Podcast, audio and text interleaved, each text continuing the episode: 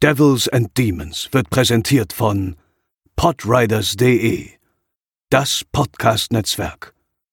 Diese Episode wird präsentiert von Deadline, das Filmmagazin, die Fachzeitschrift für Horror, Thriller und Suspense. Jetzt im Kiosk oder online unter deadline-magazin.de.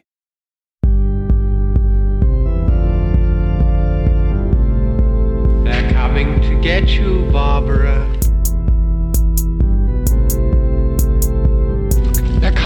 For you. Moin Moin und herzlich willkommen zur 296. Episode von Devils and Demons, der Horrorfilm-Podcast. Bei mir sind heute Theresa Hallo. und Pascal. Hallo. Liebe Grüße an André, der La Dolce Vita in Italien äh, zelebriert und äh, bestimmt nächste Woche wieder dabei sein wird.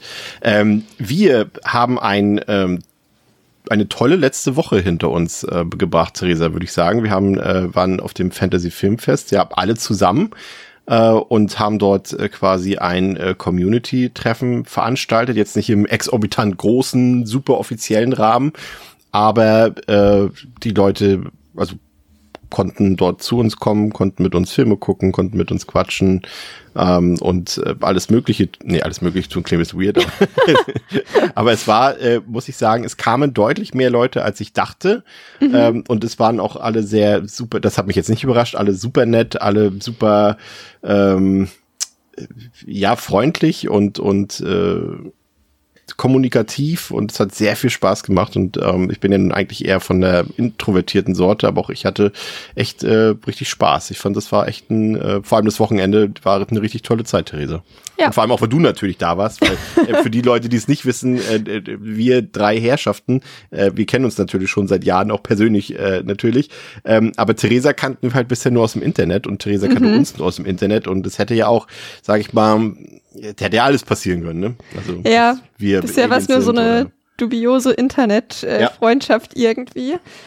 Ähm, nee, ich fand das schon auch echt richtig cool, hat mich auch gefreut, dass es jetzt irgendwie, ja, ich fand es war auch einfach echt ein guter Anlass, wo es sich irgendwie einfach gut ergeben hat und ähm, ja, weil man ja auch eh wusste, dass halt irgendwie ein paar Leute, die den Podcast hören, dann halt auch eh da sind, weil ihr irgendwie eh da seid und ich glaube, das hat so sehr, sehr gut gepasst und war auch wirklich sehr überrascht darüber, wie viele Leute da halt auch uns dann angesprochen haben. Hab mich auch sehr drüber gefreut. Hab manchmal so bemerkt, dass ich fast so ein bisschen überfordert damit war, weil ich irgendwie dann doch gar nicht so damit gerechnet habe.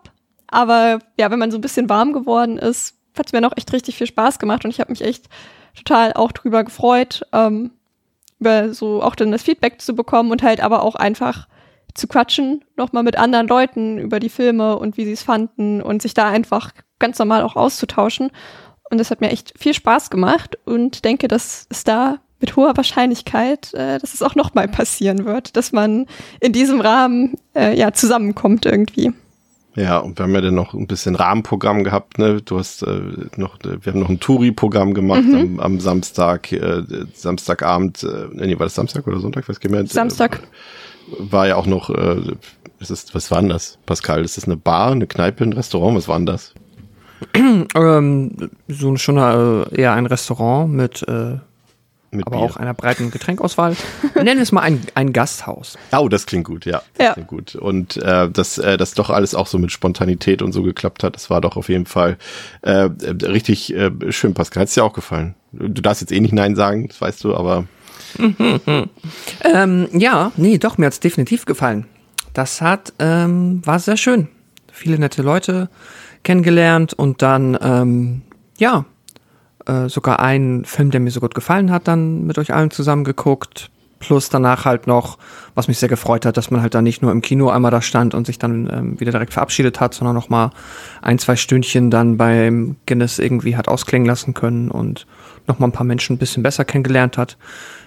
Ja, das war richtig nett und auch irgendwie halt super angenehm einfach so, dass es gar nicht irgendwie seltsam ist oder so, keine Ahnung, dass das irgendwie äh, so eine weirde Dynamik dann ist, sondern einfach nur, ja, andere Menschen, die auch Horrorfilme mögen und die einen dann halt über den Podcast kennen und zusammen hängt man dann ab. Das war cool. Das hat mir sehr, sehr gut gefallen. Es ist halt schade, dass ich halt achso, sorry. Nee, erzähl du, bitte. Nee, ich wollte nur noch sagen, ich, ja genau, ich konnte halt ja nur an dem einen Tag, weil halt drumherum äh, davor und äh, auch jetzt danach und immer noch sehr viel los ist sonst, aber immerhin das hat geklappt und dann vielleicht klappt es für mich dann nächstes Jahr auch noch mal ein bisschen zumindest ein wenig mehr, sag ich mal so. ja, ist ja auch immer spannend, irgendwie die Gesichter so zu sehen. Wir kennen natürlich auch ein paar Leute aus dem Discord, aber es waren auch viele Leute da, die uns zum Beispiel jetzt eher auf Instagram folgen oder so, bei denen ich auch nicht wusste, wer das jetzt ist oder wie die aussehen oder was auch immer. Das ist schon, ist schon ähm, durchaus spannend und ähm, ja, fand ich auch ähm, richtig gut. Und ich war, äh, das jetzt für Pascal, ne, dich klammer ich jetzt ein bisschen aus, weil du nur in Anführungszeichen nur zwei Filme gesehen hast. Äh, mit Theresa habe ich ja doch deutlich mehr Filme gesehen. Ich muss auch sagen, meine anfängliche Befürchtung, dass das Programm doch eher mm, nicht so meinem Geschmack entsprechen könnte, ähm, hat sich dann doch ab Freitag eigentlich gelegt. Also ich muss sagen, mit God is a Bullet, der mir, ich weiß, der ist kontrovers und auch durchaus äh, kritisch zu betrachten, aber der hat mir ziemlich gut gefallen. Dann, was wir alle gesehen haben, Samstagabend Animal Kingdom, den fand ich überragend, muss ich gestehen. Mhm. Und auch äh, äh, Farang und ähm, am Montag Raging Grace, die fand ich auch richtig gut. Also ich habe da tatsächlich echt ein paar Filme mitgenommen, die ich nicht auf dem Schirm hatte und die mir richtig gut gefallen haben, Theresa. Wie sieht das bei dir aus? Natürlich haben wir auch ein paar, sag ich mal, ein, ein, zum Beispiel ein Erlebnis auf dem Mond gehabt, das jetzt vielleicht nicht so schön war. ähm, und ein paar andere Sachen waren vielleicht auch nicht so die Hits, aber diese, diese, sag mal, diese Auslese hat man ja immer bei so Festivals, ne? Ja, genau. Also ich hatte jetzt ja, also ich war ähm, für den Kontext von Freitag bis Sonntag halt auf dem Filmfest und habe jetzt auch eigentlich jeden Tag nur zwei Filme da mitgenommen, weil es mir dann irgendwie doch auch wichtiger war, so ein bisschen die soziale Interaktion mitzunehmen, sag ich mal, und dann vielleicht eher noch mal eben ja danach zusammen was zu machen, anstatt ähm, dann auch irgendwie den 22-30 Film mitzunehmen. Und glaube, bin damit auch ganz gut gefahren, aber von den Filmen, die ich jetzt gesehen habe, was du halt sagst, God is a Bullet hat mir auch gut gefallen und dann Animal Kingdom war ja wirklich sehr, sehr gut und ja, der, ich weiß gar nicht, Farang, Farang, whatever. Farang, ja. den fand ich auch richtig cool. Also ich, das ist auch so ein Film, da habe ich wieder so bemerkt, eigentlich muss ich, glaube ich, mehr so Kampffilme gucken, weil ich mag dieses choreografierte Kämpfen eigentlich sehr, sehr gerne. Und ich glaube, das ist so ein Subgenre, da sollte ich mal eher so ein Deep Dive reinmachen, weil ich glaube, dass ich dann mit sehr, sehr viel Spaß haben könnte. Und das hat mich daran jetzt noch mal so ein bisschen erinnert, dass ich das mal weiter verfolgen sollte. Und ja, der danach lief, der Vincent Must Die, der hatte irgendwie auch ganz cool, aber gleichzeitig auch irgendwie so ein bisschen langweilig. Da weiß ich immer noch nicht so ganz, was ich davon halten soll, weil ich nicht sagen würde, ich hatte eine schlechte Zeit. Aber ich kann auch nicht sagen, ich hatte irgendwie eine gute Zeit und da bin ich mir immer noch nicht so ganz sicher irgendwie. Aber ja, ich würde sagen, 50-50 ist eigentlich eine ganz gute Quote. Ja. Aber ich glaube, wir sind uns äh, doch ziemlich alle einig, glaube ich, äh, Pascal, dass äh, gut, deine Auswahl ist jetzt wie gesagt gering, aber ich glaube, du hast dir tatsächlich hm. die absolute Rosine rausgepickt. Äh, die Begeisterung für Animal Kingdom war, glaube ich, bei uns allen sehr groß, ne? Ja, das ist ein richtig, richtig schöner Film. Den habe ich auch jetzt schon in den paar Tagen, seit es erst her ist, äh, anderen Menschen ans Herz gelegt. Ähm, den auf jeden Fall, wenn man halt dafür irgendwie ein, ja, ein Fable hat für alles, was dieser Film bespielt, dann sollte man sich den, glaube ich, unbedingt anschauen. Ja. Also, vielen lieben Dank ähm, an alle Leute, die da waren, natürlich auch äh, immer ans Fantasy Filmfest, die das, äh, man muss auch dazu sagen, wir haben ganz schön viel Raum eingenommen im Foyer des Savoys, also mhm. also das ist vielleicht nochmal, wenn wir uns da unseren, unseren, ich weiß auch nicht, warum wir immer so einen komischen Kreis gebildet haben, aber wir haben irgendwie dann teilweise irgendwie den, den ganzen Raum dort äh, eingenommen, äh, dass das geduldet wurde, äh, ja, danke, sorry dafür. Aber ja, ich glaube, wir äh, sollten das auf jeden Fall äh, wiederholen. Ähm, da bietet sich natürlich das Fantasy Filmfest an. Natürlich wissen wir, dass nicht alle Leute da nach Hamburg kommen können. Vielleicht machen wir das ja auch mal irgendwie anders, aber es bietet sich halt natürlich irgendwie auch schon so ein bisschen an, weil hier quasi alles gegeben ist und halt auch drei Leute von vier von uns jetzt hier wohnen. Ähm, und Theresa ist ja noch jung und mobil und äh, reist gerne. Also von daher schauen wir mal, ähm, Jetzt habe ich vergessen, nach dem Termin für nächstes Jahr zu fragen. Es gibt Leute, die mich schon gefragt haben. Ich werde es nachholen. Ich werde mich erkundigen, wann nächstes Jahr das Fantasy Filmfest ist, damit wir, damit ihr alle früh genug eure Unterkünfte und Zugtickets und was auch immer buchen könnt und eure Urlaube dafür nehmen könnt. Also hat uns Spaß gemacht und äh, werden wir wiederholen.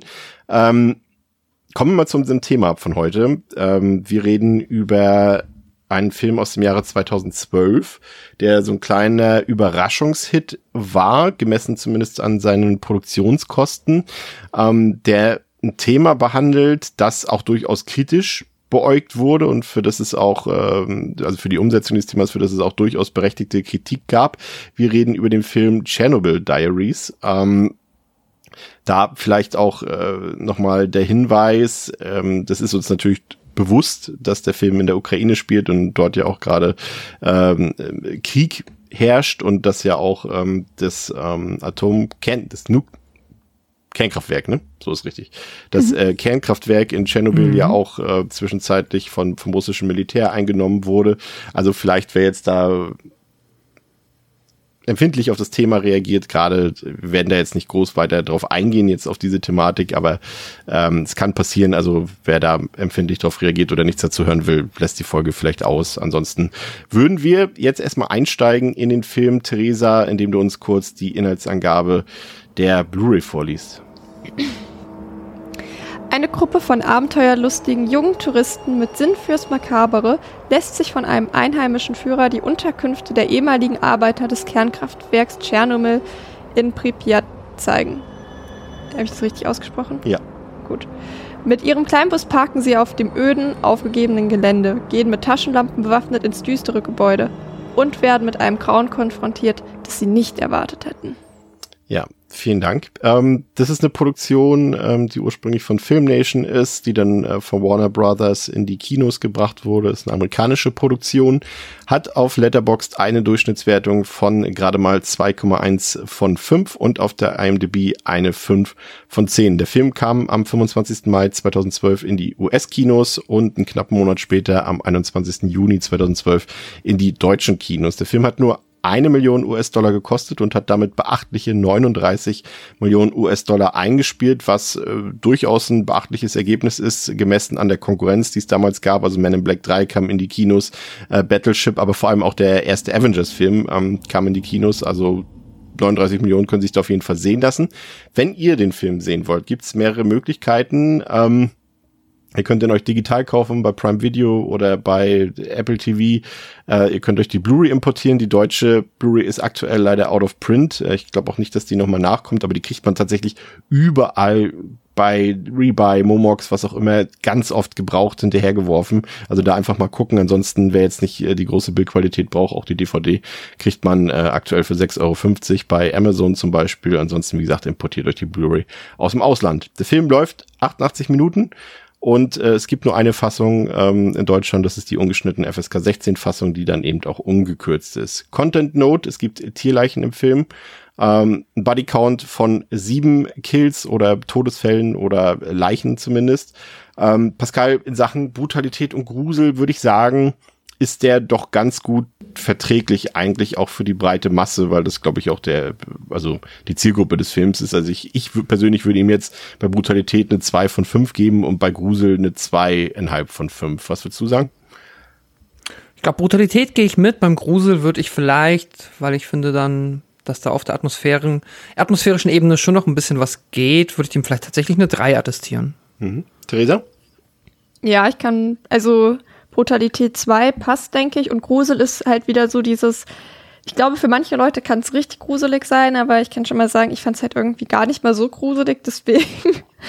ähm, ich glaube, je nachdem, wie man halt auf ja, sowas reagiert, ähm, ja, irgendwas zwischen zwei und drei kommt dann, glaube ich, schon hin auch. Vergleichbar würde ich sagen, ist der Film ähm, für Fans von, also so ganz dezent, nicht qualitativ. Ich meine nur so, was so die, die, wir mal, die Eckpunkte des Films angeht oder wer das gut findet, kann auch das gut finden. Aber das heißt jetzt nicht, dass der Film so gut ist wie die Beispiele, die ich jetzt nenne. Ich würde sagen, so ein bisschen Hills of Ice hat er mit drin, ein bisschen Wrong Turn und diskutabel, darüber werden wir gleich noch reden, und auch für Fans von von Footage ähm, ist der Film durchaus was. Regie geführt hat Bradley Parker, der eigentlich gar nicht ähm, so regelmäßig Regie geführt hat, zumindest nicht an vorderster ähm, Ebene. Er ist eigentlich so Visual Effects Supervisor, zum Beispiel zuletzt äh, für Last Voyage of the Demeter ähm, und für Plane, für Ad Astra hat er das auch gemacht und für Godzilla 2 King of Monsters und war ansonsten der Second Unit Director für The Batman und äh, für die zwei Planet Affen Filme Survival und äh, Revolution. Das Drehbuch stammt von Oren Paley, den kennen wir hier. Das ist der Erfinder und äh, Macher und Regisseur und Allesmacher vom ersten Paranormal Activity Film. Ähm, auch seine Produktionsschmiede hat hier mitgewirkt bei dem Ganzen und im Cast. Äh, Theresa, Das ist, dürfte doch eigentlich so Richtung äh, deine Altersgruppe gehen, ne? Also ich will jetzt nicht sagen die Hauptrolle, aber eine der Hauptdarsteller ist äh, der Jesse McCartney, der hier den meinen Namensvetter äh, Chris spielt, der äh, ja, also nicht Chris, sondern Jesse McCartney ja in den 2000ern doch na, in, in Europa nicht, aber in den USA zumindest durchaus ähm, ein gefeierter Teenie-Star war. Ist ja vor allem den meisten Leuten wahrscheinlich als Sänger bekannt. Ja, ähm, ich kenne nur einen Song von ihm und das ist natürlich Beautiful Soul. Und ich meine, wir hatten damals bei uns auf dem Computer, meine Schwester hat immer Musik runtergeladen, deswegen kannte die sich damit besser aus und ich habe dann halt gehört, was meine Schwester runtergeladen hat. Ähm, und ich meine, es gab noch ein zweites Lied und ich habe eben schon versucht herauszufinden, welches das war. She's No You ist der zweite Song. Nee, das war auf jeden so. Fall nicht. Ich habe geguckt und ich habe meiner Schwester geschrieben, schon vor einer Stunde oder anderthalb, und sie hat immer noch nicht geantwortet. Und wenn es jemand wissen kann, dann sie. Ähm, und ein unbekannter Song von ihm, der nicht mal auf Spotify ist, der aber, ähm, ja, in einer Sweet Spot-Reihe von mir vorkommt, wo es mir irgendwie entgangen ist, die bei den zehn besten Filmen abseits vom Horrorfilm zu nennen. Und zwar in Step Up 3D hat er nämlich ein Lied auf dem Soundtrack, das heißt Up und das liebe ich sehr. Aber es gibt es leider nur auf YouTube oder Soundcloud und nicht auf Spotify. Ja, und ansonsten habe ich eigentlich nicht so richtig Kontakt zu Jesse, also, also was heißt Kontakt, also so. Berührungspunkte, sagen wir es so. Kontakte, sie hat sich irgendwie mit ihm geschrieben oder so. Nee, also ja, ich glaube vielleicht eher auch nochmal für Leute, die vielleicht dann doch nochmal so fünf Jahre älter sind als ich, weil ich glaube, so Beautiful Soul, wann war das? 2004? Wechseln wir das Thema. Es spielen ähm, ansonsten eher unbekannte Leute noch mit. Jonathan Zedowski, der spielt den Paul, den kennt man vielleicht aus dem Reboot von Freitag der 13. Ähm, Olivia Taylor Dudley spielt Natalie, die hat in She Dies Tomorrow mitgespielt, in Transcendence und in Paranormal Activity Ghost Dimension. Und äh, die Norwegerin Ingrid Bolsø Berdal, die spielt hier die Zoe, die kennt man aus der Coldplay-Reihe oder auch aus Hänsel und Gretel Witch Hunter. Vielleicht noch interessant ist der Kameramann, das ist Morten Söborg. Ähm, der hat unter anderem die ganzen dänischen Filme von Nicolas Winding Reffen gedreht, also Pusher, Bleeder und ähm, Valhalla Rising, also durchaus jemand äh, Talentiertes eigentlich, aber wir schauen uns das gleich mal an. Für diejenigen, die gar nicht wissen, ähm, was es äh, mit dieser Nuklearkatastrophe von Tschernobyl auf sich hat, fasse ich das jetzt nochmal ganz kurz Wikipedia-artig zusammen. Ihr könnt das aber auch äh, gerne vielleicht ein paar Minuten überspringen, wenn ihr eh meint, alles äh, darüber schon zu wissen oder das äh, Grundlegende. Oder falls ihr zum Beispiel die durchaus empfehlenswerte Serie äh, Chernobyl auf ähm, HBO gesehen habt, dann äh, wisst ihr vermutlich eigentlich auch schon alles. Ansonsten ähm, ereignete sich die Katastrophe am 26. April 1986 um 1.23 Uhr im Reaktorblock 4 des Kern Kernkraftwerks in Tschernobyl, das sich in der Nähe des Ortes, Theresa hat es vorhin schon gesagt, genannt, äh, Pripyat befindet. Auf der siebenstufigen internationalen Bewertungsskala für nukleare Ereignisse wurde die Katastrophe als erstes Ereignis in die höchste Kategorie katastrophaler Unfall eingeordnet. Ganz wichtig, also wichtig nicht in dem Sinne, aber wissenschaftlich wichtig, das ist kein Supergau gewesen, was man ja häufig mit äh, nuklearen Dingen und Katastrophen oder potenziellen Katastrophen verbindet. Und die Katastrophe ereignete sich bei einem unter der Leitung von Anatoli Djatlov durchgeführten Versuch, der einen vollständigen Ausfall der externen Stromversorgung des Kernreaktors simulieren sollte. Als Hauptursachen für die Katastrophe gelten erstens die bauartbedingten Eigenschaften des Kernreaktors, der im niedrigen Leistungsbereich instabiles Verhalten zeigt, und zweitens schwerwiegende Verstöße der Betreiber gegen geltende Sicherheitsvorschriften während des Versuchs, insbesondere der Betrieb des Reaktors in diesem instabilen Leistungsbereich. In der Nacht der Katastrophe wurde einem Mitglied der Kraftwerksleitung dann gemeldet, dass der Reaktor intakt geblieben ist, obwohl vor allem bei Einbruch des Tageslichts offensichtlich wurde, dass dem nicht so ist. Und die falschen Meldungen wurden dann so auch nach Moskau an die Regierung weitergegeben. Das sorgte unter anderem für die viel zu späte, äh, viel zu späte Evakuierung der Ortschaft Pripyat. Und schon zwei Tage später wurden dann in Schweden, also über 1200 Kilometer entfernt, an einem sich dort befindenden Kernkraftwerk, ähm, wurde ein Alarm ausgelöst aufgrund zu hoher Radioaktivitätswerte, die eben äh, ausgelöst wurden von diesem Nuklearunfall. Und in der Sowjetunion gab es zu dieser Zeit immer noch eine Nachrichtensperre. Und erst am Abend des 28.04. wurde dann erstmals von einem Unfall im Kernkraftwerk Tschernobyl berichtet. Und auch in Deutschland kamen dann erste Eilmeldungen über die Presseagenturen herein. Am 29.04. sprachen dann auch die sowjetischen Quellen offiziell von ersten, aber wenigen Todesopfern. Und das Bildmaterial von den Sowjets äh, wurde damals auch manipuliert, um die Tragweite des Unglücks nicht noch weiter zu offenbaren. Doch in den folgenden Tagen wurde das Ausmaß dann auch international immer klarer. Und diese Katastrophe hatte dann verheerende Folgen, die auch bis heute Auswirkungen auf unser Leben haben. So wurde im Laufe der Zeit festgestellt, dass es einen erheblichen Zusammenhang zwischen dem Reaktorunglück und dem Anstieg von Schilddrüsenkrebs gibt. Auch weitere schwerwiegende gesundheitsschädigende Folgen sind darauf zurückzuführen. Und das in fast ganz Europa, da die radioaktiven Wolken beziehungsweise die vom Fallout betroffenen Wolken ähm, sich über weite Teile des Kontinents beziehungsweise der kompletten nördlichen Erdhalbkugel verteilten, also Skandinavien, Osteuropa, Mittel- und Südeuropa, der komplette Balkan, Griechenland, sogar bis in die Türkei hinein und ähm, das ging so weit, dass in einigen Ländern bis heute Einschränkungen gelten hinsichtlich der Produktion, dem Transport und äh, dem Verzehr bestimmter Lebensmittel. 40 Prozent der Gesamtfläche Europas wurden nach dem Reaktorunglück damals kontaminiert. Auch Vorderasien und Nordafrika waren betroffen. In Deutschland war vor allem der Südosten Bayerns am stärksten belastet und bis heute gibt es dort Regionen, in denen Pilze, Waldbären und auch Wildtiere vergleichsweise hoch belastet sind. Die Kontamination ist da zum Beispiel zehnmal höher als hier bei uns im Norden Deutschlands. Noch 2014 war selbst in Sachsen die Strahlenbelastung noch so hoch, dass bei 297 von 752 erlegten Wildschweinen in einem Jahr die Grenzwerte so weit überschritten waren, dass die Tiere letztendlich vernichtet werden mussten. Man schätzt, dass es durch die Folgen des Unglücks bis 2065 zu circa 16.000 zusätzlichen Schilddrüsenkrebserkrankungen und 25.000 sonstigen zusätzlichen Krebserkrankungen kommen wird. Am häufigsten treten und traten die Erkrankungen bei Personen auf, die zum Zeitpunkt des Unglücks unter fünf Jahre alt waren. Bei Kindern, die nach dem 1.12.1987 geboren wurden, konnten dann keine Zunahmen der Erkrankung mehr festgestellt werden. Ja, und ich hatte es eingangs schon erwähnt, äh, das ähm, Kernkraft oder das Kraftwerkgebiet in Tschernobyl war eben zuletzt wieder aufgrund des russischen Angriffskriegs auf die Ukraine im Gespräch, weil die Sperrzone dort zwischenzeitlich eben vom russischen Militär eingenommen wurde. Pascal, du bist ja jetzt auch ähm, in meiner Altersklasse. Wir haben das natürlich jetzt nicht äh, so aktiv mitbekommen. Ähm, das müsste ja, ich weiß jetzt gar nicht, äh, bist du 87? Mhm. Ja, ich auch. Das war also quasi ein paar Monate vor unserer Geburt.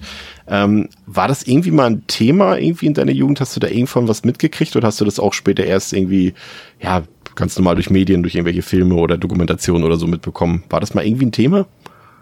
Nee, tatsächlich nicht. Ich bin auch der Meinung, ich habe dann irgendwie, also das Verständnis, ähm, beziehungsweise halt, ja, einen groben Abriss darüber, was dort und vor allem wann es geschehen ist, habe ich, glaube ich, auch erst dann wirklich ja in der Jugend irgendwann bekommen. Ich meine auch nicht über die Schule, sondern ja, wahrscheinlich irgendwie über Nachrichten irgendwas gelesen. Ich könnte es dir nicht mal sagen. Ähm, aber dass es dann halt so ein bisschen ähm, sich so ein bisschen durchgezogen hat, dass man dann sagt, irgendwie, wir sind in Anführungszeichen dann die Tschernobyl-Generation, das ist schon immer etwas, was ich mal ab und zu hier und da gehört habe, ja.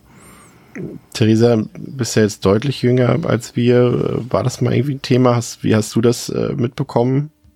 Ähm, eigentlich gar gab? nicht so richtig. Also halt erst eigentlich bei dem, ähm, also bei dem äh, Atomkraftunfall, wie, wie man das nennen mag, in, wie war, wo das, äh, Fukushima? Fukushima? Ja, genau, ja. da halt, wann war das, 2013 oder 14 oder so? Und da kam das dann irgendwie auf, weil das dann halt sowas war, was ich auch in der Schulzeit mitbekommen habe. Mhm. Und also halt auch, glaube ich, wirklich so in der Jugendzeit. Und da wurde da halt auch viel drüber gesprochen, also allgemein über das Thema Atomkraft. Und dann kam halt auch, ja, Tschernobyl halt irgendwie mal zur Sprache. Und, aber ich glaube, vorher hatte ich das eigentlich nicht so richtig auf dem Schirm, aber da war dann ja eh noch mal so eine richtig große Atomkraft, nein, danke Bewegung noch mal neu aufgerollt worden. Und dann kam man da irgendwie überhaupt nicht drum herum. Ja, ja, ich, ich finde es immer, also ich fand's, also ich wusste tatsächlich nicht, ähm, welche großen, also da redet ja auch heute auch gefühlt irgendwie niemand mit drüber, aber welche großen Auswirkungen ähm, dieses Unglück noch heute hat. Also dass das zum Beispiel auch heute noch so extrem nachgewiesen werden kann, also auch in Deutschland noch, diese, diese Verstrahlung, das äh, habe ich jetzt so in der Art nicht gewusst, Pascal. das mit den Pilzen war mir bekannt. Das mit den Tieren habe ich jetzt auch neu mhm. gehört. Und auch bezüglich den Krebserkrankungen, ähm, dass sich das auch vor allem so breitflächig dann in Europa bemerkbar ausgebreitet hat, ist mir jetzt auch tatsächlich. Ich habe ehrlicherweise aber auch mich da nie tief eingelesen. Also auch die Serie, von der du eben gesprochen hast, kenne ich nicht. Deswegen ist das auch für mich neu. Ja, es ist äh, ein wenig, ja, faszinierend in der Hinsicht, ähm, wenn man sich damit mal ein bisschen beschäftigt, wie ja so ein nuklearer Fallout funktioniert und äh, wie langlebig sowas ist und einfach dann ja einfach Gebiete mehr oder weniger verbrennen kann in Anführungszeichen oder halt nach sehr sehr sehr langfristig schädigt. Aber ich glaube, es liegt auch daran dann vielleicht, also gerade wenn jetzt sowas ist wie ja, die Wahrscheinlichkeit, dass man irgendwie also eine erhöhte Krebswahrscheinlichkeit hat, wenn du damals irgendwie geboren wurdest. Du kannst es ja nicht ändern. Und ich glaube, dadurch, dass es nichts ist, was du dann jetzt noch irgendwie nachträglich steuern kannst oder worauf du Einfluss haben kannst, ist es, glaube ich, auch einfach nicht so, wird dann vielleicht auch nicht allzu wichtig betrachtet, weil das Wissen ja nichts nützt. Du kannst ja nichts daran ändern. Und dass man dann vielleicht eher sagt, ja, bevor man jetzt hier irgendwie noch nachträglich Panik äh, macht an Dingen, wo man halt eh nichts ändern kann, sagt man einfach nicht so viel dazu. Oder nur für die Leute, die halt dann Deep Dive reinmachen. Ich finde das krasseste an der ganzen Thematik ist, das kommt halt auch gut in der, in der Serie von HBO zur Geltung oder auch in diversen Dokumentationen, die man sich dazu angucken kann, ist halt wirklich, wie ähm, die Sowjetunion, also die Regierung ähm, versucht hat, das geheim zu halten und äh, diverse Sachen halt ähm, nicht an die Öffentlichkeit zu bringen und es dadurch halt viel Schlimmeres im Endeffekt entstanden ist, als es, mhm. äh, also man hätte mehr verhindern können, hätte die Regierung anders gehandelt, glaube ich. Und das äh, ist schon, schon ziemlich heftig teilweise und worunter halt auch sehr viele Leute eben dann zu leiden hatten. Schauen wir uns mal an. Ähm, nehmen wir mal ein bisschen den Ernst aus der Situation jetzt raus. Ähm, schauen wir uns mal an, was dieser Horrorfilm denn daraus gemacht hat, was er ja quasi davon aufgenommen hat, was er davon bespricht, was er davon zeigt. Ähm, ich glaube, das ist äh, mit fast das Spannendste an dem Film Chernobyl Diaries. Ähm, Pascal, führ uns doch nochmal in die Geschichte ein. So, so, so gewohnt exakt wie immer. Okay. Chris, seine Freundin Natalie und ihre gemeinsame Freundin Amanda sind auf einer Europareise. In Kiew in der Ukraine machen sie Halt, um Chris Bruder Paul zu besuchen, bevor sie nach Moskau weiterreisen wollen, wo Chris Natalie eigentlich einen Heiratsantrag machen möchte. Paul schlägt vor, dass sie eine Tour durch Pripyat machen sollten, eine verlassene Stadt, die im Schatten des Kernkraftwerks Tschernobyl liegt dem Ort der Atomkatastrophe von 1986. Chris ist gegen die Tour und würde lieber bei seinem ursprünglichen Plan bleiben, aber Paul besteht darauf. Sie treffen den Touristenleiter Yuri und werden von einem Backpacker-Paar, den Norwegerin, der Norwegerin Zoe und dem Australier Michael begleitet. Yuri fährt die Gruppe mit seinem Van, bevor sie an einem Kontrollpunkt der Sperrzone von Tschernobyl ankommen, wo ihnen die Einreise vom ukrainischen Militär verweigert wird.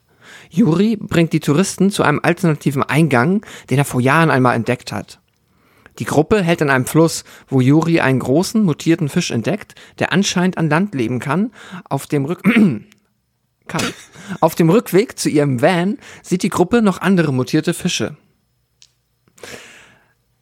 Die Gruppe macht sich Sorgen wegen einer Strahlenvergiftung, aber Juri versichert ihnen mit einem Geigerzähler ihre Sicherheit.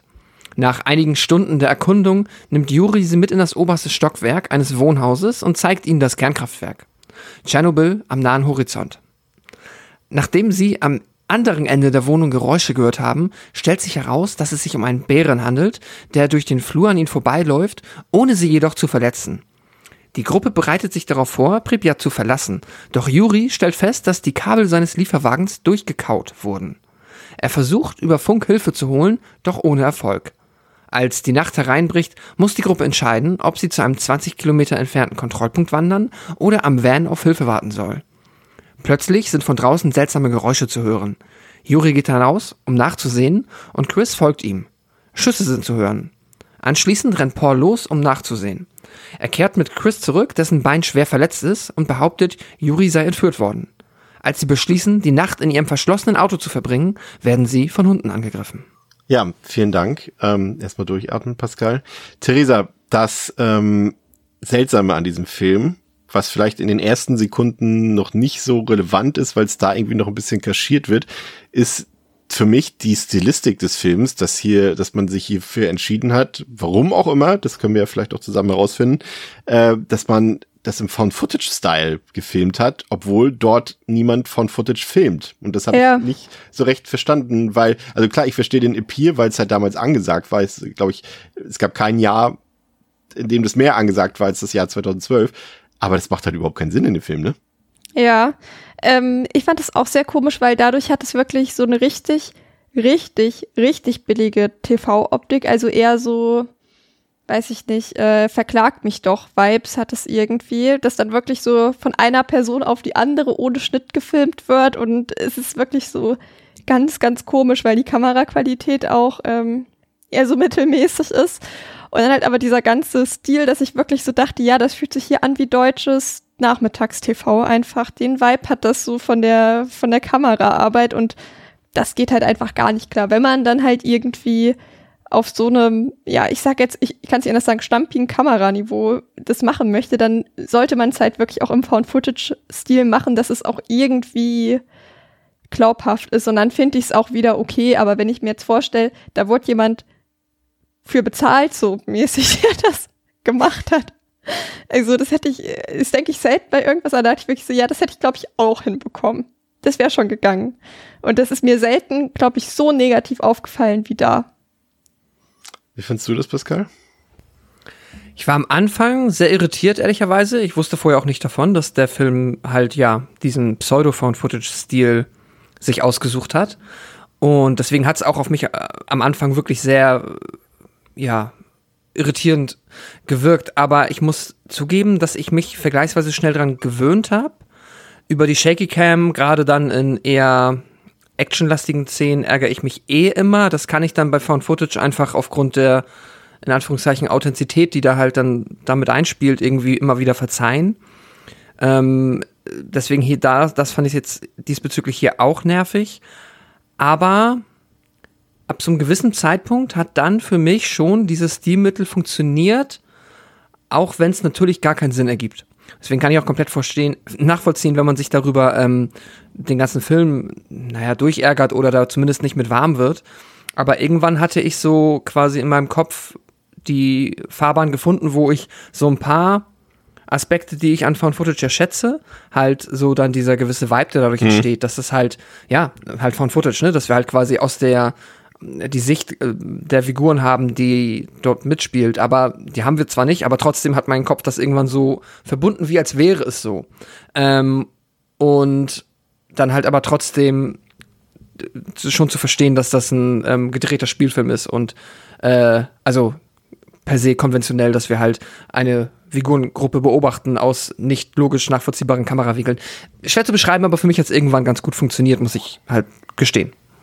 Vielleicht war ja auch noch ein imaginärer Kameramann dabei. Also Ja, ähm, für mich ist die Stärke des Films, und das hat sich leider auch herauskristallisiert, dass es so ziemlich die einzige ist, ist einfach die, ja, die Atmosphäre dort. Ähm, also es wurde logischerweise nicht äh, in Pripyat on Location gedreht. Das ähm, war für die Innenszenen, hat man einen Zweiten Weltkriegsbunker in äh, Belgrad in Serbien genommen.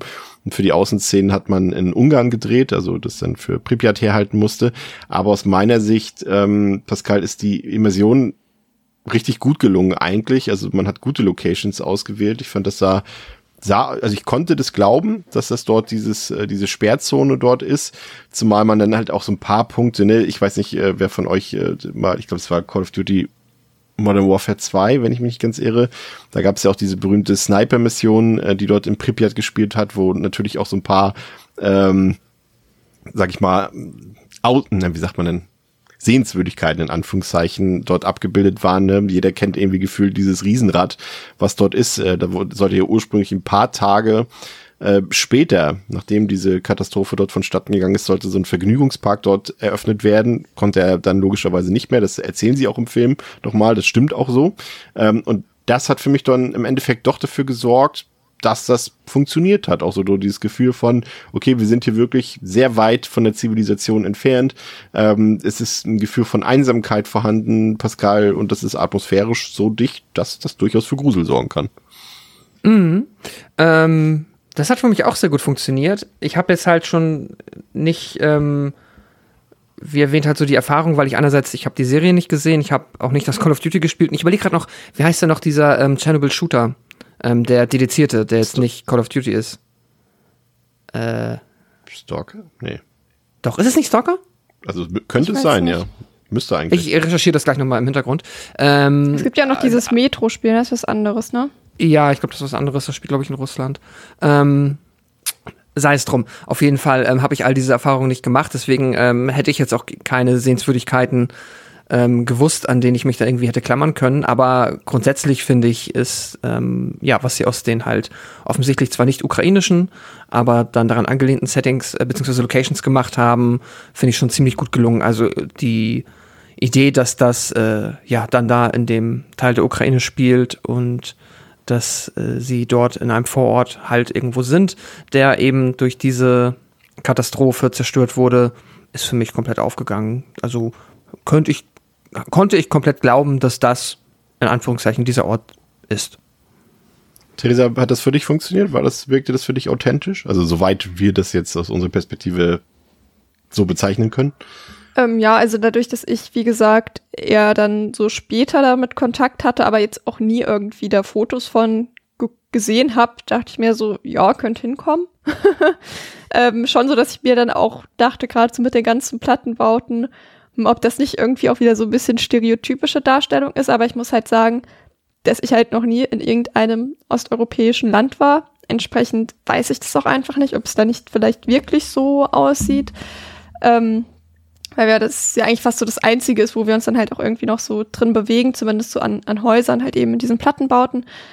Aber das war auch so der Anfang, wo sie halt, also nicht der Anfang, Anfang, aber wenn sie dann endlich irgendwann mal da sind, nach Ewigkeiten Vorgeplänkel und hin und her und blöden Streitereien und einer unnötigen Partyszene am Anfang, wenn sie dann mal da sind, so der Anfangsteil davon, der hat mir dann auch gut gefallen und das war dann, wo ich dachte, ja doch, vielleicht gibt es hier jetzt was, weil die Atmosphäre dort ist wirklich gruselig, weil man halt auch einfach schon so die Bedrohung da ein bisschen spüren kann, dass das nicht gut gehen wird oder dass sie da nicht so einfach wieder rauskommen. Aber halt eben, dass man halt nicht so recht weiß, ja, was ist das denn jetzt, in welche Richtung geht das hier? Sind es Mhm. irgendwie Geister? Sind es mutierte Tiere? Sind es mutierte Menschen? Es ist noch sehr, sehr unklar und es bleibt es ja auch im Grunde genommen sehr lange. Und gerade so dieser Teil war auch das, was für mich am besten funktioniert hat. Du, du hast es eben schon anklingen lassen, gerade der Anfang, Anfang, also die Einführung in die Figuren und in die Story, das ist halt wieder so, ja, doch schon sehr klischeehaft, ne, sehr stereotypisch. Das sind wieder die, die Amis, die immer wieder auf ihren, ich mag es auch immer, wenn sie immer auf ihren Europatrip sind. Das hört man in so vielen Filmen und Serien. Da wird nicht eben gesagt, ich reise nach Italien oder nach Schweden oder sonst wo, sondern das wird immer nur, ja, wir verreisen nach Europa.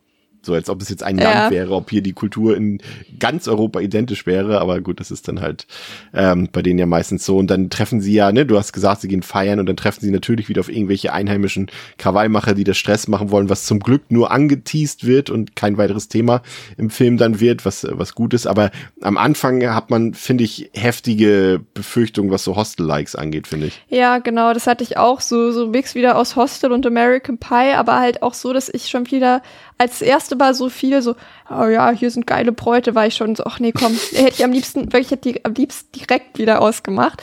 Und da lief halt, sag ich mal so, kam die Title Card noch nicht und alle Rollen waren halt schon verteilt und es war klar, wer welche Rolle hat und wie sich diese Person im Laufe des Films verhalten wird. Ja. Und so kam es dann halt auch einfach und es ist halt so stumpf gewesen einfach. Und dann halt eben, wenn dann halt diese kurze Einführung ähm, durch ist und ich habe das Gefühl, bis sie dann tatsächlich halt da sind, da passiert noch so viel, diese ganze Busfahrt, das zieht sich so dermaßen, da denkt man sich wirklich, jetzt dreht aufs Gaspedal und steigt jetzt hier nicht noch achtmal aus, fahrt da jetzt bitte einfach hin. Ich finde wirklich, der Anfang hat sich dermaßen gezogen.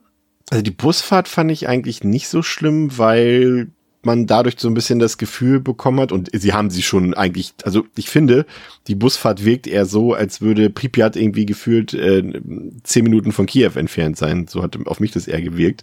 Also eigentlich hätte sie, hätte sie noch ein bisschen länger sein müssen. Ähm, ich habe das Gefühl gehabt, sie wollten eben mit der Busfahrt so ein bisschen äh, darstellen, dass es eben nicht gleich nebenan ist. Aber ich finde, das hat nicht geklappt irgendwie. Also ähm, was Pascal ähm, die Gruppenkonstellation angeht, würde ich Theresa auch recht geben. Ich finde auch, das ist alles so, jede Figur hat wieder so ihre typische Rolle, aber gleichzeitig sind die wieder so furchtbar, also gleichzeitig so furchtbar langweilig, finde ich, die Figuren. Man, ich kann sie gar nicht so richtig voneinander unterscheiden. Und gleichzeitig ist es dann auch so, und das ne, ist jetzt kein Beauty-Shaming oder Body-Shaming oder sowas irgendwie damit gemeint, aber das sind so wieder so diese typischen Schönlinge, die du irgendwie castest in Hollywood und äh, ich weiß nicht, man sieht so wenig Filme immer, wo man mal so eine Gruppe hat an normalen Menschen. Also ich glaube, du weißt, was ich meine damit, ne? Mhm. Das ist immer irgendwie, müssen die alle so aussehen, jetzt kommen sie frisch irgendwie von Venice Beach irgendwie. Also ich habe keine Ahnung, das ist immer so ein, so ein Problem, was man gerade mit, was ich mit amerikanischen Filmen häufig habe. Ich finde, ja. es ist in den letzten Jahren deutlich, deutlich besser geworden. Ähm, aber damals zu der Zeit noch echt so, das sind immer so Leute, mit denen ich mich halt immer nie identifizieren kann. Klar, ist meine eigene Schuld. Ich könnte natürlich einfach surfen am Venice Beach und dann kann ich mich mit denen identifizieren, aber ich glaube, du weißt, was ich meine, ne? Ja. Ja, tatsächlich. Also da gehe ich auch vollkommen mit, dass die Figuren von ihrer Charakterzeichnung, von ihren Eigenschaften und auch von den Interaktionen, die sie dann untereinander haben, finde ich sie auch sehr langweilig. Da ist wenig, also auch das, was wir dann halt an vorherschaubar, vorhersehbaren Dramapotenzial und Konflikten halt geliefert bekommen, so dass die beiden Brüder halt offensichtlich Probleme haben und dass es halt wieder genauso dann eines äh, eben dieser Probleme ist, die dann ähm, dazu führen, dass alles schief geht. Das war irgendwie absehbar. Die, ähm, ja, ich nenne sie jetzt mal die PartnerInnen einfach der beiden amerikanischen Hauptfiguren sind halt dann ja wirklich an Irrelevanz kaum zu überbieten und das, ähm, was wir auch immer in ganz vielen eben dieser äh, quasi ähm, Americans on Tour Filmen bekommen, dass wir dann immer noch mal quasi ein Drittel ergänzen wir dann mit durchaus noch englischsprachigen Menschen, ja. aber leicht anders. So, weißt du, Australier, die ticken ein bisschen anders. Die sind ein bisschen crazier drauf. Die sind ja. so dann irgendwie nach einem Monat zusammen direkt Backpacking in Osteuropa, einfach so ein bisschen hippie-esque und äh, das ist auch so richtig, ja, ähm, okay. Äh, auch da wusste man am Ende, glaube ich, dann irgendwie nach einem gewissen Zeitpunkt, ähm, oder beziehungsweise man erfährt nie mehr über die äh, australischen Figuren, außer dass sie aus, nach Australien kommen, gerne backpacken und keine Ahnung, irgendwie ein Pärchen sind. Äh, das ist alles, was wir über diese Menschen hier erfahren in diesem Film. Deswegen, da gehe ich komplett mit. Ich wollte noch sagen, sonst muss ich sagen, aber zum Beginn, ich hatte zumindest nicht das Gefühl für mich, dass sich das so elendig lang gestreckt hat mhm. und bin da vergleichsweise gut mit durchgerutscht, weil ich es aber auch halt einfach, es ist so genau vom Pacing das, was ich jetzt für so einen Film irgendwie erwartet hätte. Der Film ist ja auch nicht lang ja. und das wird jetzt wahrscheinlich die erste Viertelstunde bis 20 Minuten ähm, erstmal damit verbringen, irgendwie zum Point of Action zu kommen. Damit habe ich gerechnet und ich finde, der Film macht so mittel durchschnittlich gut, äh, einem so ein bisschen bei der Stange zu halten. Jetzt haben wir ja schon gesagt, dass das Setting wahrscheinlich so der heimliche Hauptdarsteller oder Hauptdarstellerin ist und ähm, das Highlight des Films. Äh, jetzt muss man auch dazu sagen, finde ich jetzt so über zehn Jahre später, finde ich halt, wenn ich so auf YouTube suche, also ich gucke da auch gerne mal so diese, diese Leute, die so Extremtouren machen, die so Lost Places äh, besuchen auf YouTube, äh, irgendwie so, so, so, so Adventure Buddy wäre zum Beispiel ein Beispiel, den ich ganz gerne gucke. Und da muss man ganz ehrlich auch sagen, das sind Leute, die auch an solche Orte äh, fahren und, und die erkunden und die machen halt heutzutage mit ihrem Equipment auf YouTube zehnmal besseres Material als das, was uns äh, Chernobyl Diaries hier präsentiert. Also sowohl die Qualität des Materials, aber vor allem auch ist es deutlich spannender und, und aufregender und äh, gruseliger irgendwie, als äh, das so ein Spielfilm aus dem Jahr 2012 gemacht hat. Aber gut, das ist dann eine andere Sache. Man ist natürlich auch ein bisschen ähm, weiter da mittlerweile, was sowas angeht. Ähm, aber wäre, ist das prinzipiell ein Thema, was euch, was euch so persönlich anspricht? Also ich, klar, ihr vielleicht habt ihr es noch nicht gemacht. Ich persönlich habe es auch nicht gemacht. Ich denke immer nur, ich würde es gerne mal machen, irgendwie so eine so Lost Place, also jetzt natürlich nicht jetzt irgendwie im Hamburger Stadtpark oder sowas nachts rumgurken, sondern schon so irgendwie. Früher war ja immer so der heilige Gral, mittlerweile ja nicht mehr, waren ja immer die Belitzer Heilstätten ähm, in Brandenburg immer so ein so ein so ein, so ein Thema. Ähm, was ja mittlerweile auch als, als Touristen-Hotspot mittlerweile umgewandelt wurde und äh, umgebaut wurde, aber so eine Sachen halt so oder irgendwelche Gebäude, wo es angeblich spukt und sowas. Ist das ein Thema für euch, äh, zumindest auf dem Blatt Papier, Theresa? Ähm, ich habe das jetzt vor kurzem tatsächlich das erste Mal gemacht und war schon auch sehr aufgeregt, weil ich ja schon auch so ein bisschen ja so ein Chicken bin einfach. Ich bin ja schon auch so sehr ängstlich eigentlich und habe so sehr große Angst, gerade ähm, bei illegalen Aktivitäten dabei erwischt zu werden und dass da mein ganzes Studium und alles umsonst war. Aber ist alles gut gegangen. Aber das war schon auch echt creepy. Also wir waren jetzt extra, es war halt im Sommer, wo es halt noch so hell genug draußen war, sag ich mal. Aber man hat dann halt immer mal, weil da relativ viele Leute auch waren, sag ich mal, wir sind glaube ich so auf sechs Leute oder so getroffen, halt in der Regel in Zweiergruppen. Und hat manchmal so am Ende des Gangs so Schritte gehört und war so, oh, oh mein Gott. Und dann halt alle schnell weggerannt und es war irgendwie so ganz aufregend. Ich weiß es nicht, es war echt super cool. Aber ich hatte schon auch echt Schiss irgendwie und ja, das hat sich jetzt hier halt irgendwie, ich sag mal, angeboten, weil so in der Hut ist. Aber an sich, ähm, alleine wenn es irgendwie schon, und weil da gerade aktuell auch so die Zäune einfach umliegen, also man kann da einfach reinlaufen. Also das ist nicht mal abgesperrt. Mhm. Und ich glaube, wenn es schon damit losgehen würde, dass ich über einen Zaun klettern müsste, ich glaube, da hätte ich schon so dermaßen Angst vor, dass ich das nicht könnte. Und weil das jetzt hier halt einfach so eine einmal eine gute Gelegenheit war, habe ich das halt mal gemacht. Aber bin da schon noch eher ängstlich. Ich finde das cool, aber ich bin halt auch sehr ängstlich. Und so gut ist, ja, also die Frage ist immer, es gibt natürlich das, äh, in dem Fall im Film ist es jetzt ja auch äh, nicht so richtig deutlich, ob das jetzt illegal ist oder nicht. Also das, was sie also am Ende machen, ist, ist natürlich illegal. illegal. aber am Anfang sieht es ja noch so aus, als, als würden sie dann durch so einen normalen Eingang wollen am Anfang, wo das Militär das verhindert quasi, aus guten Gründen, wie wir später erfahren werden. Ähm, und erst der, der, sag ich mal, der wie sagt man, der Schlupfwinkel, ähm, dass der natürlich dann nachher illegal ist. Aber wie gesagt, es gibt ja auch, so, was ich damit sagen will, es gibt ja auch äh, extreme Touren, die legal sind. Ähm, aber es gibt natürlich mhm. auch, äh, die nicht. Äh, Pascal, ist das ein Thema, was dich interessiert oder eher nicht so? Ich finde Lost Place schon cool, aber muss dann halt immer, weil ähm, ebenfalls, ähm, ich nenne es jetzt gar nicht mehr Angsthase, sondern irgendwie äh, sehr um mein Wohlergehen besorgt und immer, äh, ja, äh, risikovermeidend muss es sich dann entsprechend sicher anfühlen, äh, was ja auch möglich ist bei Lost Places. Es gibt's ja einfach, einfach. Ich äh, weiß einmal, das war halt auch, ja, ich war einmal auch ähm, in einem jetzt nicht konkret erwähnten, aber auch eh nicht mehr existierenden, weil damals schon leerstehenden, mittlerweile abgerissenen Krankenhaus unterwegs, des Nächtens mit Freunden. Ähm, das war sehr gruselig und irgendwie cool und lustig, ähm, da einmal nachts durchzulaufen mit der Taschenlampe, äh, so ein bisschen ähm, Horror-Movie Horror-Movie-Vibes zu erzeugen dabei. Das hat Spaß gemacht. Ähm, deswegen grundsätzlich ja, aber äh, jetzt nie so etwas wie hier im Film oder auch nicht irgendwo ähm, wo ich nicht das Gefühl hätte, dass ich unmittelbar wieder äh, in Sicherheit kommen könnte oder irgendwie etwas einzustürzen droht oder ein Bär um die Ecke kommt zum Beispiel. Nee, das wäre mir alles äh, zu gefährlich. ähm, ich hatte ja vorhin schon gesagt, dass es durchaus zu Release des Films äh, ein bisschen Kritik gab, äh, dass hier eben eine echte Katastrophe so ausgeschlachtet wurde und habe mir dann auch irgendwie die ganze Zeit die Frage gestellt, ob diese Kritik gerechtfertigt ist. Also ist das jetzt irgendwie pietätlos oder nicht? Und habe dann aber auch so gedacht, ich meine, haben, ich weiß jetzt nicht, äh, da war ich noch zu jung, um mich direkt mit dem Thema zu beschäftigen.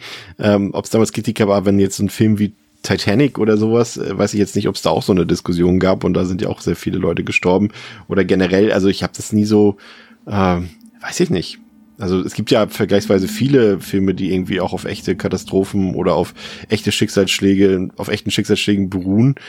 Dass man jetzt hier besonders Kritik äußern musste, habe ich jetzt, würde ich jetzt so nicht verstehen. Pascal, was meinst du?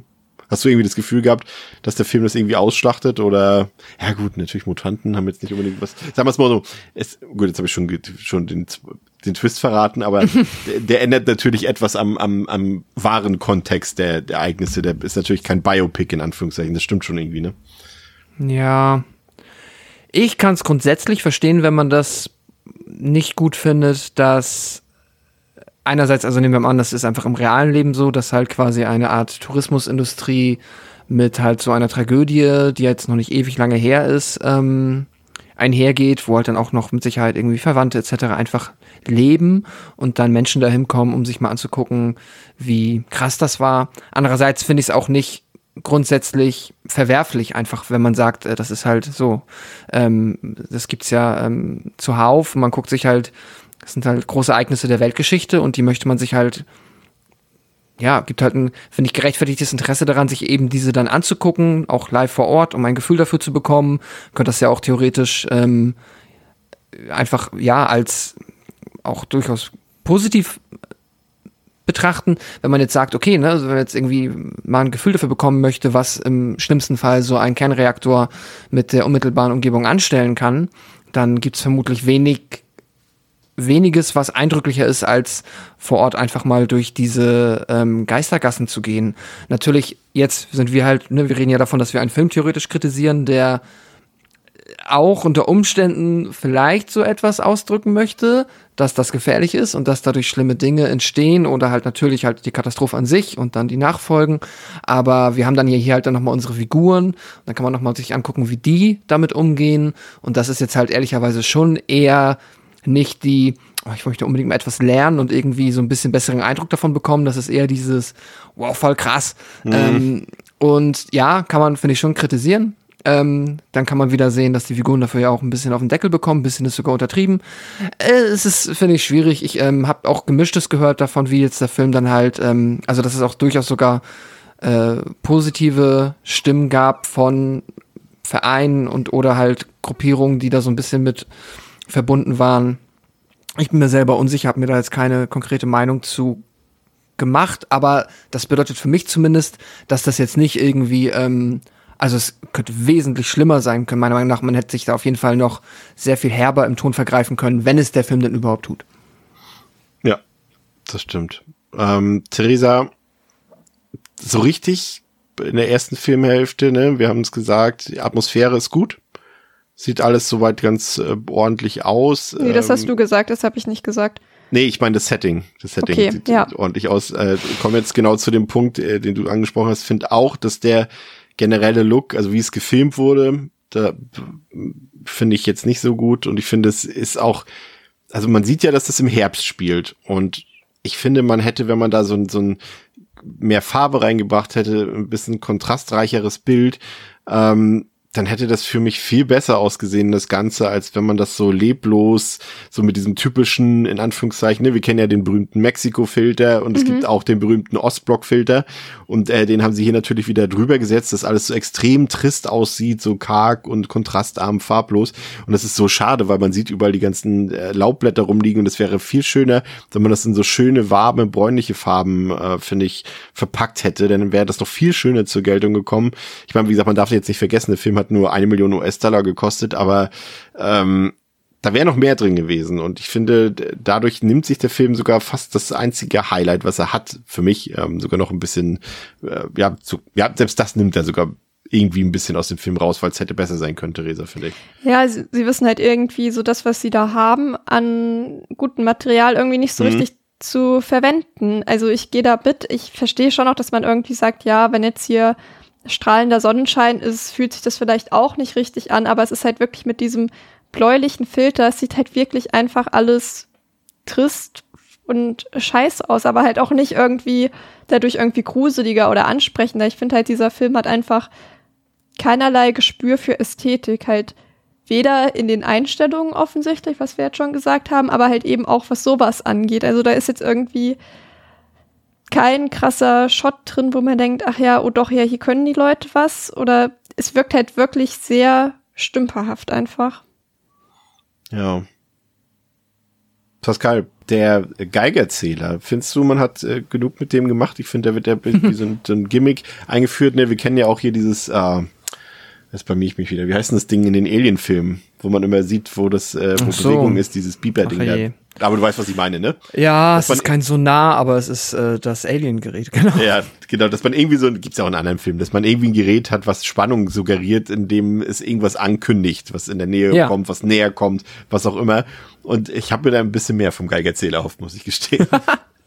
er ist halt so eine der Gefahren, die da halt irgendwie mit ähm, rumschwingt in dem Bereich, dass es ja halt auch dann neben allen anderen Dingen, die da böse sind, halt einfach noch die Strahlung gibt. Und ja ja, das kommt dann halt am Anfang, bekommt man es, am Anfang ist es so ein wenig, ja, einfach, es ist, ergibt halt Sinn, dass die, äh, dass die halt danach fragen, weil sie sich Sorgen machen, so ist ja klar. Das äh, hat ja jeder da, der das mal in der Schule auch nur ein bisschen mitbekommen hat, verstanden, dass sowas, ähm, dass man dem halt nicht ausgesetzt sein soll. Deswegen, klar wird das am Anfang erwähnt und es bekommt dann später im Film nochmal, ähm, ja, dann seinen einen Einsatz, um dann auf einmal zu erklären, warum wir jetzt quasi noch eine zusätzliche Bedrohung bekommen haben. Aber nee, davon ab hast du schon recht. Das hätte man vielleicht noch effektiver und ja, öfter einsetzen können. Also die Verstrahlung generell, das Thema ist dann ein bisschen im Hintergrund gerückt, bis halt aufs, ja, eigentlich schon Finale. Wie geht's weiter, Pascal? Es geht weiter. Am nächsten Tag machen sich Paul, Michael und Amanda auf die Suche nach Yuri. Sie folgen einer Blutspur zu einer verlassenen Cafeteria und finden Juris verstümmelten Körper. Sie nehmen seine Waffe an sich und werden von einer seltsamen Kreatur durch das Gebäude gejagt. Als sie zum Van zurückkehren, überprüft Amanda ihre Kamera und eines der Bilder zeigt eine humanoide Kreatur in einem der Wohnhäuser. Natalie bleibt bei dem verwundeten Chris, während die anderen sich auf dem Weg zum entfernten Kontrollpunkt machen. Während der Wanderung finden Paul, Amanda, Michael und Zoe einen Parkplatz, auf dem sie Teile für Juris Van finden. Entschuldigung. Auf dem Rückweg werden sie von Hunden gejagt und in einem Bach von mutierten Fischen angegriffen. Es wird Nacht, als die Gruppe zum Van zurückkehrt, der auf dem Kopf steht und völlig demoliert ist. Sie finden Nathalies Videokamera, die zeigt, dass sie und Chris von Mutanten angegriffen und gefangen genommen wurden. Auf der Suche nach den beiden in einem alten Gebäude wird die Gruppe von weiteren Mutanten gejagt. Während ihrer Flucht wird die traumatisierte Natalie gefunden und gerettet, doch als die Gruppe von einem mysteriösen jungen Mädchen abgelenkt wird, wird Natalie erneut gefangen genommen. Der Rest der Gruppe wird von einer Horde Mutanten überrannt und ist gezwungen, sich zurückzuziehen. Auf der Flucht durch einen unterirdischen Gang wird Michael gefangen genommen. Auf der Weiterreise finden sie den Verlobungsring von Chris für Natalie, aber keine Spur von Chris. Während sie eine Leiter hinaufklettern, wird Zoe von einer Gruppe von Mutanten nach unten gezerrt, so dass Amanda und Paul gezwungen sind, sie, sie zurückzulassen, um aus dem Gang direkt neben dem freiliegenden Kern des Kernreaktors zu kommen. Paul erkennt, dass die extrem hohe Strahlung auf ihre Haut zu Blasenbildung führt. Sie stoßen auf Natalies Leiche, kurz bevor sie von einigen Mutanten angegriffen werden. Die beiden Überlebenden wehren sich und treffen dann außerhalb des Reaktorgebäudes auf ukrainisches Militär. Von der Strahlung geblendet, stolpert Paul auf die Soldaten zu, die ihn töten. Amanda wird bewusstlos und wacht später auf einer Trage auf. Mehrere Ärzte in Schutzanzügen teilten ihr mit, teilen ihr mit, dass sie sich in einem Krankenhaus befindet und sie ihr helfen werden. Die Ärzte enthüllen, dass es sich bei den Kreaturen um entflohene Patienten handelt und nachdem sie festgestellt haben, dass Amanda zu viel weiß, wird sie in eine dunkle Zelle gezwungen und von den wieder eingefangenen Patienten umschwärmt und verschlungen. Ja, vielen Dank, Pascal. Ähm, Theresa, man, ich finde, man erkennt hier ganz gut irgendwie die Filmhälfte, ne? Sobald quasi die Szene ist, wo die sich im Auto einsperren und da ein kurzes Kammerspiel stattfindet, das ist so ungefähr so die Halbzeitmarkierung. Und ab da merkt man auch, jetzt soll's rund gehen, so ein bisschen. Mhm. Ähm, für mich, ehrlich gesagt, hat der Spannungsaufbau bis dahin, also bis inklusive dieser Autoszene und die Hunde kommen, ne, und, und Yuri ist verschwunden, Chris ist draußen, verletzt sich am Bein, kommt wieder zurück ins Auto. Das hat für mich bis dahin eigentlich gut funktioniert im Rahmen eines günstigen Horrorfilms, der jetzt nicht die höchsten Ansprüche erfüllen muss. Aber der Payoff in der zweiten Hälfte, also alles, was wir dann geliefert bekommen, fand ich ehrlich gesagt, in jeglicher Hinsicht inszenatorisch waren wir eh schon auf dem Level, aber auch inhaltlich sehr unoriginell. Ja, total. Es ist halt irgendwie ab da total generisch. Dann fühlt es sich halt wirklich an, als würde man so verschiedene Found-Footage-Filme durchseppen und das könnte halt einfach in gefühlt jedem passieren. Ähm, weil sie jetzt hier ja auch relativ lange nicht sagen so richtig, gegen was vor was man eigentlich wegrennt. Und man sieht es ja auch, glaube ich, echt nur ganz, ganz wenig. Und manchmal ist es ja auch ganz cool, wenn diese Angst so ein bisschen verborgen bleibt. Aber hier hätte es mich dann irgendwie doch interessiert. Und ich glaube, es war wahrscheinlich auch eine Frage des Budgets, dass man sich dagegen entschieden hat, das allzu explizit zu zeigen. Aber irgendwie war ich deswegen die ganze Zeit so, wo, wovor rennen wir denn? Also ja, offensichtlich ist da eine Bedrohung, aber irgendwie wollte ich es dann schon auch mal sehen und es hat mir dann doch auch irgendwie dann zu lang gedauert. Und ich kann halt irgendwie gar nicht so richtig sagen, was in dieser kompletten zweiten Filmhälfte, Filmhälfte, Filmhälfte Filmhälfte. passiert, weil das einfach so dermaßen langweilig und belanglos ist. So, sie laufen dann halt irgendwo rum. Und, und vor allem dunkel, halt, man sieht nichts. Ist es dunkel, man sieht nichts, dann irgendwie kriechen sie ein bisschen rum, rennen weg, werden gejagt, sind irgendwie kurz in Sicherheit, einmal kurz irgendwie springt dieser Zähler an und dann halt on repeat praktisch. Und ich weiß echt gar nicht, was da eigentlich die ganze Zeit passiert. Ich kann das nicht sagen. Und das ist echt ein schlechtes Zeichen, dass ich mich an fast nichts aus dieser zweiten Filmhälfte erinnern kann. Ja, es ist in der Tat viel hin und her gelaufen durch irgendwelche Schächte, durch irgendwelche Bunker und so weiter und irgendwer ist immer verschwunden oder irgendwer wird gerade entführt. Ähm, das ist irgendwie komisch. Ich fand ein paar Andeutungen, Pascal, eigentlich ganz gut, ne? Wenn zum Beispiel ähm, man so Shots hat, in denen im Hintergrund man schon irgendwie sieht, wie so ein Schatten mhm. über die Straße läuft und man sieht, oh, okay, da ist scheinbar irgendwas, äh, irgendwas äh, physisches, was jetzt hier eine Bedrohung darstellen wird. Ähm, fand ich auch soweit noch gut, aber dann dieser, ja, es war dann irgendwie das, was man am ehesten erwarten würde. Ne? Es kommt, ja. kommen Mutanten, ein Mutantentwist mit einem Mutantendesign. Theresa hat schon gesagt, man sieht sie kaum, was vielleicht ne, dem logischerweise, vielleicht auch richtigerweise dem Budget geschuldet ist. Ähm, aber das, was man zu sehen bekommt, ne, erinnerte mich so ein bisschen an The Descent, aber in, in der Sparvariante. Mhm. Boah, ich weiß nicht. Ich, ich kann nicht sagen, ob ich jetzt es besser gefunden hätte, wenn jetzt hier irgendwas ähm, auf einer auf einer psychischen Ebene passiert oder ob es vielleicht am Ende doch die Strahlung ist, die vielleicht irgendwas macht mit unseren Figuren. Ich weiß es nicht genau. Vielleicht ist auch irgendwas so wie es jetzt gelöst ist, auch das Richtige. Aber das ist alles so unoriginell, so unkreativ, so komplett generisch passiert. Das ist das, was mich so gestört hat da.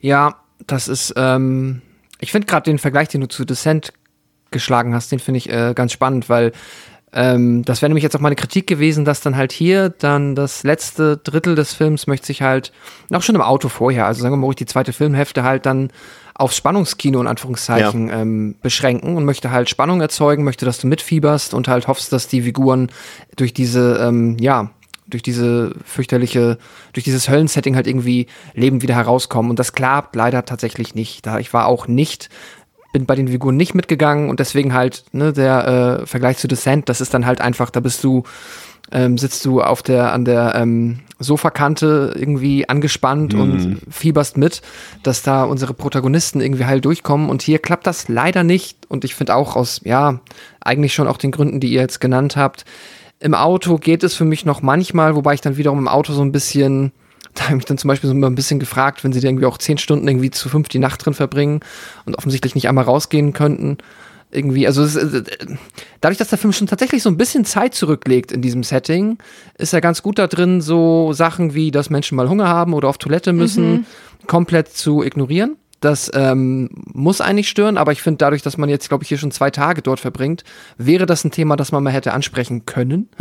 ähm, und aber ja, dann, wenn es halt aus dem Auto herausgeht, dann sind es einerseits die Gefahren, die wir haben, die Mutanten ist halt genau das, was ihr gesagt habt. Okay, das ist halt, also gut, dann ähm, kreativloser wird's halt auf der Ebene nicht. Außer, wenn wir halt noch auf die Idee kommen, ein gruseliges kleines Mädchen dann auf einmal da im Scheinwerferlicht zu zeigen. Das war so mein, ach komm on, so mein ähm, ja. echt jetzt Moment. Mhm. Bitte nicht noch, äh, was kommt als nächstes? Jetzt kommt hier gleich noch, keine Ahnung, irgendwie ein Poltergeist um die Ecke. Das ist, äh, das fand ich dann schon ehrlicherweise lame. Ähm, da waren die Hunde irgendwie als auch wirklich, ähm, da fand ich die Hunde tatsächlich noch mit am besten von den ähm, Bedrohungen und den CGI-Bären meinetwegen auch.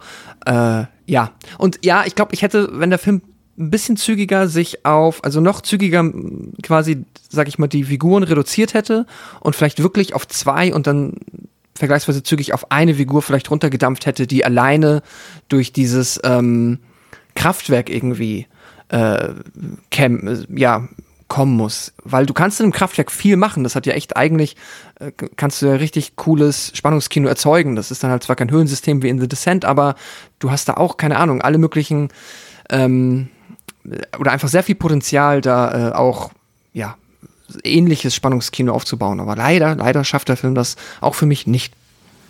Ja, und ich finde auch, dass der, das so das Gefühl was, ne, was vielleicht mit Potenzial vorhanden war, ne, wir haben es gesagt, ein bedrückendes Gefühl, was vielleicht an sich schon das Setting verursacht, dieses Gefühl von Weite, von Einsamkeit und das äh, da durchaus für Grusel sorgen kann, weil wir nicht wissen, was passiert. Und mit Auftritt der Mutanten ist es für mich völlig verflogen, Theresa. Also ab da habe ich keinerlei Grusel, keinerlei Spannung, keinerlei Anspannung mehr erfunden, empfunden und muss daraus letztendlich den Schluss ziehen, dass der Film eigentlich aus seiner Prämisse am Ende gar nichts rausholt, ne? Nee, voll nicht. Also so ein bisschen das, was Pascal sagt, dass die dann halt auch eben so allein mit diesem Mädchen, da ging es mir halt genauso, dass ich dachte so, oh nee, komm, bitte nicht. Und deswegen meine ich halt auch so bei diesem Gruselfaktor. Ich glaube, wer ein paar Horrorfilme geguckt hat, der findet da eigentlich so gut wie gar nichts gruselig dran. Das sind so Sachen, so die holen dich vielleicht so bei den ersten, ja, drei, vier Horrorfilmen, die du guckst, holen die dich ab. Mm, aber dadurch, dass dieser Film dann halt eigentlich gar keine originellen Ideen mehr hat nach hinten raus, ist es einfach echt ein richtig verschenktes Setting. Und auch eben, dass sie in diesem, äh, dass sie halt eben in dem Kraftwerk eigentlich gar nicht sind oder nur am Ende kurz, ist halt auch total verschwendet, finde ich. Weil davon hätte ich dann irgendwie doch gern noch mehr gesehen. Und das fand ich dann auch schade, dass sie das halt irgendwie nicht genutzt haben. Also so, wie sie eigentlich halt, wie du sagst, das komplette Setting eigentlich nicht genutzt ja, haben. Komplett. Und es war auch irgendwie, ja, sie, ich, also logischerweise, also ich habe mir eine Frage gestellt zwischendurch und dachte so, hä, als, als dann die Mutanten aufgetaucht sind, dachte so, hä, die hat jetzt noch niemand vorher gesehen, jetzt auf einmal, nur weil unsere Heldinnen klingt jetzt schon ein bisschen übertrieben. Touri-Gruppe. Fl Flachpfeifen, die da durch, durch, die Gegend laufen. Ja, unsere Touri-Gruppe. Äh, da kommen die jetzt irgendwie raus und haben jetzt irgendwie 30 äh, Jahre lang gewartet, dass die da mal nach dem Unglück da rauskommen können. Oder ist ja noch länger her.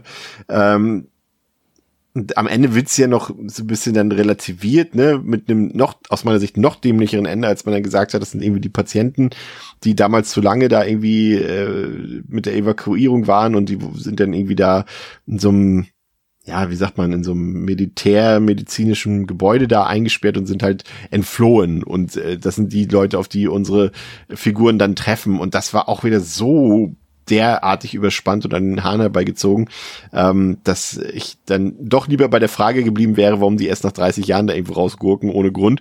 Ähm, die tatsächliche Erklärung, warum das so ist, die fand ich dann schon sehr blöd, Pascal. Auch wenn es zumindest erklärt, warum unsere Militärs am Anfang ähm, unsere Touri-Gruppe da nicht durch den Haupteingang reinlassen wollten. Das war dann noch ein kleines bisschen, ah, deswegen, weil die da entflohen sind. Aber das war mir dann doch alles so simpel und so unspannend gelöst. Weiß mhm. ich nicht. Und dann natürlich, Pascal, das Ende, Ende, Natürlich treffen sie auf Militär, das haben wir jetzt schon zigtausend Mal gesehen, die dann mhm. sagen, die dann den Befehl kriegen, ja, irgendwas kann mit denen sein, vielleicht sind die verseucht, vielleicht sind die auch Mutanten, er schießt sie einfach so, ne? Habe ich schon zehntausend Mal gesehen. Ja, das ist dann auch, glaube ich, so das, wo, wo, ich am ehesten noch irgendwie auf so einen blöden Geschmack bekomme, ist dann halt, dass wir, ich meine, Juri am Ende, das, da hatte ich am Anfang so ein bisschen Sorge, dass er dann halt irgendwie, dass es so Deathstrope wird, dass er ähm, die Leute quasi irgendwie, keine Ahnung, in seine Mutantenstadt lo äh, lockt was ja nicht der Fall ist, aber dass wir dann halt ähm, nicht irgendwie noch eine, äh, also irgendwie irgendeine Art von anderen Menschen aus dieser Umgebung, dass wir da halt nichts bekommen, dass die noch irgendwas Cooles machen dürfen, sondern halt dann wirklich auch nur am Ende dafür da sind, nochmal das Todesurteil eigentlich zu unterschreiben. Ähm, das ist schon so ein bisschen, ähm, ja, das ist so das fand ich nicht ganz so cool, um ehrlich zu sein. Und äh, ja, aber auch wie du sagst, kreativ ist es genauso wenig. Und ähm, naja gut, am Ende ist ja quasi alles, ähm, also ein Happy End haben wir nicht bekommen.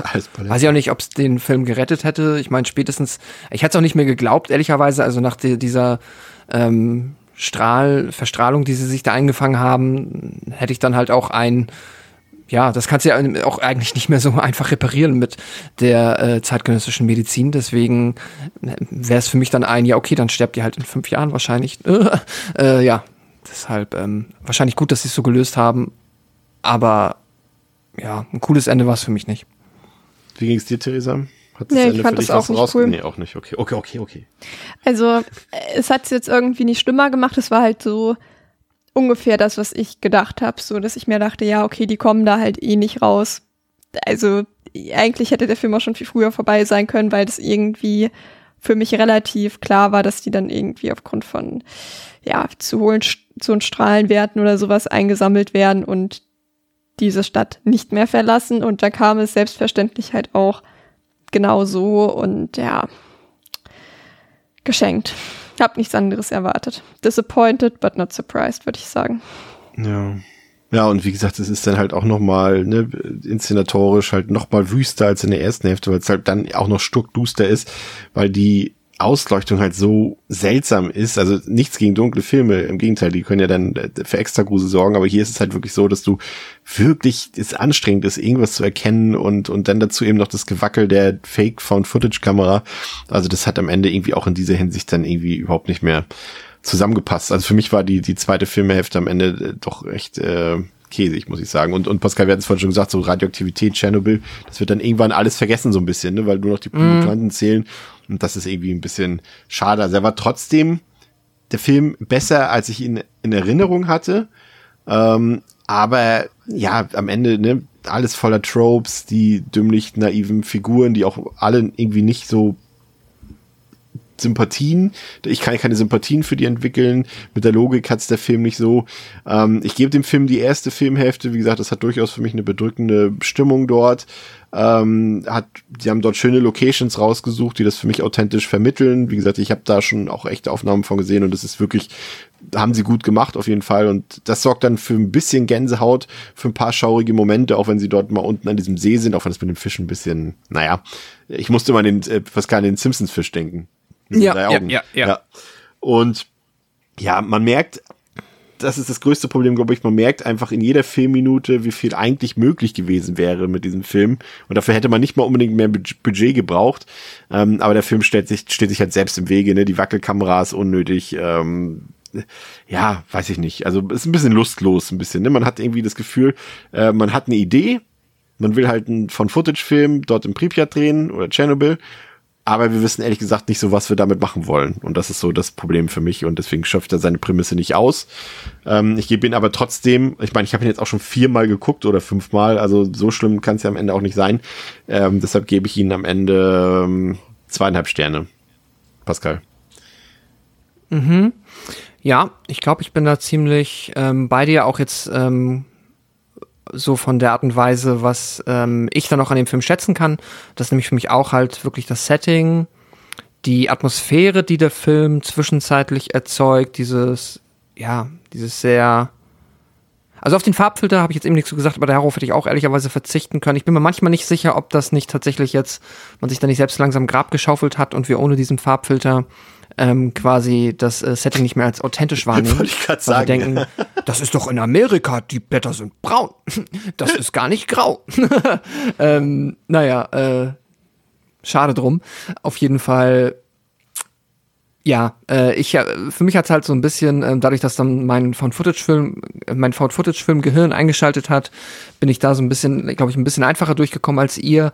Ähm, nichtsdestotrotz hat mich aber dann die zweite Filmhälfte auch komplett äh, enttäuscht zurückgelassen, weil da nichts gemacht, also sehr, sehr viel Potenzial und Kreativität, die man da irgendwie hatte einfließen lassen können, um sich coole Dinge auszudenken, die meinetwegen entweder originell sind oder zumindest für gutes Spannungskino sorgen. Nichts davon ist passiert. Alles, was wir bekommen, sind ähm, altbekannte Tropes in Media, im besten Fall durchschnittlicher Umsetzung, aber eigentlich nicht mal das. Und deswegen bin ich da auch am Ende bei zweieinhalb Sternen und ja, werde den wahrscheinlich jetzt auch erstmal ruhen lassen, den Film.